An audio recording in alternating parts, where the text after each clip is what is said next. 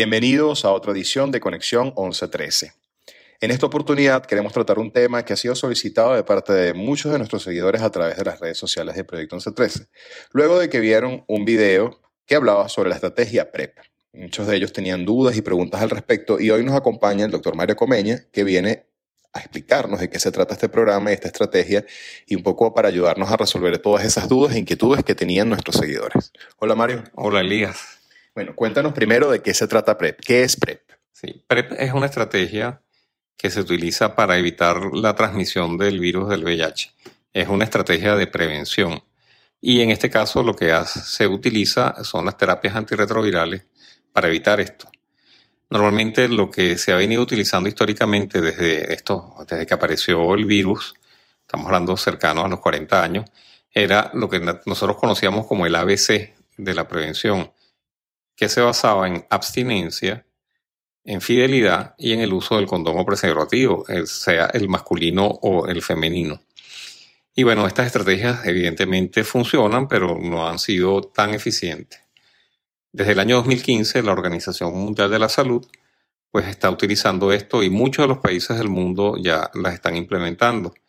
Esto es básicamente utilizar las terapias antirretrovirales no como tratamiento, sino en tratamiento nosotros usamos normalmente combinaciones de tres drogas o más. En este caso se utilizan combinaciones de dos drogas para evitar la transmisión del virus, sobre todo en las personas que están expuestas. Eso te iba a preguntar, que si el programa PrEP vendría, vendría siendo para la población general o para un grupo específico de las personas que, que quieren, digamos, tener acceso a PrEP. Sí, siempre existen unos criterios para incluir a las personas en este tipo de programas. Normalmente vamos a trabajar sobre todo con personas que puedan estar expuestas. Poblaciones claves. Que es lo que también llaman las poblaciones claves, que son las que mayormente pudieran estar en este grupo. Estas poblaciones eh, pudieran estar, son hombres que tienen sexo con hombres, población trans, personas que viven o conviven con personas con VIH si no tienen o no están tomando tratamiento. Eh, bueno, nosotros tenemos dos formas como pudiéramos hacer o utilizar esta estrategia. Y eso de escoger cuál de las dos formas depende mucho de cómo es la conducta o, el comportamiento de riesgo que pudieran tener las personas. Para ello, esta evaluación la haría un médico. Evidentemente, evidentemente, esto es una estrategia médica. Esto debe ser controlado por un médico. ¿Por qué? Porque tenemos que estar seguros de que las cosas se hagan bien. Me explico. Eh, tenemos que estar seguros primero que la persona sea VIH negativa. Luego se le hacen todo un panel de, para despistaje de otras infecciones de transmisión sexual y después se tienen que hacer unos controles dependiendo de cada tres o cuatro meses para hacer un seguimiento. Dentro de las formas que nosotros pudiéramos utilizar hay una forma que es sostenida o un tratamiento fijo, que es donde las personas toman la combinación de dos drogas. En este caso, lo que más se utiliza es la lamivudina combinada con el tenofovir o la otra forma que es muy similar, que es en tricitabina más tenofovir, que es con lo que más se han hecho estudios, y se toma diariamente durante, digamos, el tiempo en el que pudiera estar expuesta la persona. Eso se ha visto que ha sido realmente efectiva. Luego hay una forma que es lo que se llama a demanda, que es cuando la persona puede controlar de alguna manera este, su vida sexual, pues si sabe que va a estar expuesta en algún momento, hay una estrategia que es el 211, que se tiene que tomar dos tabletas entre las dos horas o 24 horas antes de la relación sexual, el día de la relación y el día posterior a la relación. Esta ventaja, esto le da la ventaja sobre la otra en el sentido de que, pues, evidentemente va a tener menos toxicidad de medicamentos porque va a estar menos expuesta a la toma. Claro, y esto yo creo que es como más programado, ¿no? Es la gente que puede programar incluso sus encuentros sexuales. La primera estrategia es un poco más como, bueno, no sé qué puede pasar, me voy de viaje, entonces prefiero adherirme al PrEP durante un tiempo, que puede ser un mes, dos meses. Ahora, ¿este tipo de tratamientos tienen algún efecto secundario? Sí, evidentemente, como todas las medicinas, tienen efectos secundarios. En el caso de la combinación con tenofovir, tenofovir puede tener, aunque un porcentaje muy bajo, producir nefrotoxicidad. Mm y su uso a largo plazo evidentemente puede tener algún tipo de, digamos, de problema sobre el metabolismo, sobre la densidad mineral ósea Y bueno, eso es lo que hay que tener, digamos, pendiente. Y el otro tema que ha sido muy importante con el PrEP o la PrEP es el hecho de la adherencia. Hay personas que pues les cuesta tomar una, digamos, un tratamiento, en este caso una pastilla todos los días, y a veces esas fallas en la adherencia puede traducirse en fallas de la estrategia. Por eso es que es importante trabajar mucho en, en este sentido. La estrategia, digamos, a demanda tiene la ventaja de que las personas pueden, además de que se exponen menos, pues de alguna manera de adherirse un poco más a, digamos, al, al, a la toma del medicamento. Sí, evidentemente es mucho más fácil adherirse a un tratamiento que es dos tomas, entonces 2, 2, 1, correcto. No, es 2, 1, 1. Perdón, 2, 1, 1 a estar permanentemente tomando un tratamiento que, bueno, que es además el eterno dilema y es el problema del que estamos permanentemente nosotros haciendo campaña para que las personas que viven con VIH se adhieran al tratamiento antirretroviral. O sea, sería más o menos lo mismo. Evidentemente es mucho más sencillo. Sí, es mucho más sencillo, pero sin embargo también cuesta. Y bueno, cuesta porque simplemente este, cuesta de tener acceso al medicamento, que me imagino que vamos a hablar un poco eh, sobre esto, que es una de las grandes debilidades que tenemos actualmente, como también cuesta, este, a la gente le da pena a veces ir a buscar las medicinas o tomárselas o, o saber que pudiera, porque el hecho de que va a buscar ese tipo de medicamentos y es se traduce en que lo van a estigmatizar porque es una persona que se está exponiendo. bueno, todavía hoy en una farmacia es un estigma comprar un preservativo. Imagínate en que entra en un programa de PrEP porque esa persona, bueno, simplemente como está buscando medicamentos para prevenir una infección de transmisión sexual, empieza toda esta cantidad de, digamos, de prejuicios mm. que podríamos llamar hasta tabú. Y eso ha sido una lucha a nivel mundial, incluso con el uso de PrEP. Incluso en el primer mundo. En el primer mundo, de hecho, han salido estudios donde hay grupos particulares de poblaciones que han sido más difíciles. Un tema ahí un poco difícil, en donde por lo menos en Estados Unidos los grupos en cuanto de razas, grupos raciales que se dieron más al tratamiento son los grupos de raza blanca, tienen más problemas con, con población de, de, digamos, afrodescendientes y, y, latinas, que son los que más problemas tienen para que se adhieran a este tipo de, de digamos, de, de, estrategia. Y eso va, digamos, asociado a muchas cosas socioculturales, incluso religiosas, que hacen que dificulten un poco, digamos, esta adherencia. El tema del, del acceso al medicamento, entendemos que debería ser gratuito. O sea, eh, el, programa, en el caso venezolano, es el Programa Nacional de VIH-Sida el que debería tener el, eh, digamos, el acceso, le debería dar acceso, quiero decir, a las personas que quieren adherirse. Eso no está todavía planificado, o si está planificado pero no se ha logrado. Sí, eso todavía no, no está dentro de la, digamos, dentro de las guías de tratamiento y prevención del VIH en Venezuela. Sé que dentro del Programa Nacional de SIDA, incluyendo a la gente de ONUCIDA y OPS, se está intentando fomentar y aplicar esto en Venezuela. Pero todavía no se ha logrado. Todavía es que, de las preguntas de la gente que nos hacía era ¿dónde puedo tener acceso? Incluso los quieren comprar y eso no debería ser algo que deberían comprar. Debería ser gratuito. Hay que, hay que tener en cuenta y eso. Esto es una enfermedad que en el 70, 80, hasta más porcentaje es por vía de transmisión sexual y la persona donde, que tiene más, digamos, más actividad sexual, pues probablemente son en edades tempranas y probablemente donde su capacidad económica no sea la mejor.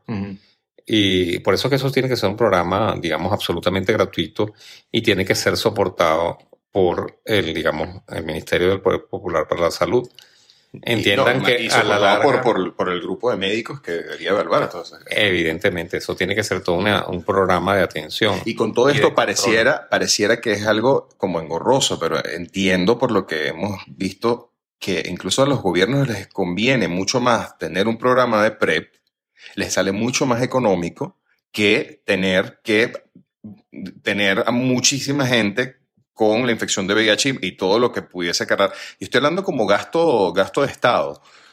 que, hasta es conveniente tener un programa de PrEP eh, gratuito en el, en el país. Absolutamente. Eso, eso está comprobado desde el punto de vista costo-beneficio. Es mucho más este, beneficioso y mucho más económico dar PrEP que tratar a las personas que viven con VIH. Sí, porque no es solo el tratamiento. No es solamente el tratamiento, o sea, no es el costo del tratamiento solamente. una persona que, que, vive con VIH representa un costo para la, digamos, para la, para, para la salud pública de cualquier país. Uh -huh. Y evidentemente eso no solamente se traduce en atención médica o costos de atención médica, medicamentos y exámenes de diagnóstico, sino también obras hombres perdidos, las personas que se enferman, todo el costo familiar y social que todo esto genera. Está claro que implementar las, las digamos, las estrategias de prevención, sea, sea cual sea, pues de alguna forma es, es mucho mejor y mucho más económico o más costo-beneficio darlas que, que no darlas. Correcto. Bueno, entiendo que esto más o menos va a funcionar como una especie de vacuna dentro de lo que pudiese manejar yo fuera del gremio médico. Sí, no, no, utilizar el término vacuna probablemente no es lo correcto. Uh -huh. Por, porque, por, eso te aclaré. O sea, no, una, vacuna es una cosa y esto es otra cosa, pues como, digamos, como forma de, de acción o la, la, el, el, tratamiento lo que hace es que evite transmisión uh -huh. y si llegara a verla, pues inmediatamente lo bloquea la vacuna es una generación de anticuerpos, ¿no? No, no, es que y, cómo y, funciona, o sea, no, no, no, entiendo exactamente cuál es la funcionalidad, a pesar de que lo hicimos en el podcast anterior.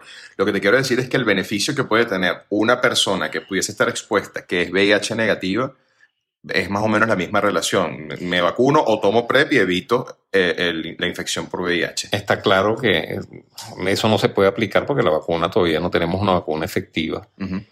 Y, pero en lo que tengamos una vacuna efectiva, pues evidentemente va a ser mucho más fácil vacunar a la gente. A la población, claro. Que utilizar que este, tipo, este tipo de estrategias. Sí. Por eso es que hay que luchar. Lo que sí sucedió es que, claro, al surgir todas estas nuevas estrategias, se probablemente retrasó. se retrasó mm. un poquitico, digamos, la, la, la, la generación de, de, o el estudio o la investigación en nuevas vacunas para el VIH. Bueno, es que, es que incluso el propio tratamiento que tenemos es tan avanzado que la, infección por VIH se, se ha convertido en, en, una, una enfermedad que es manejable.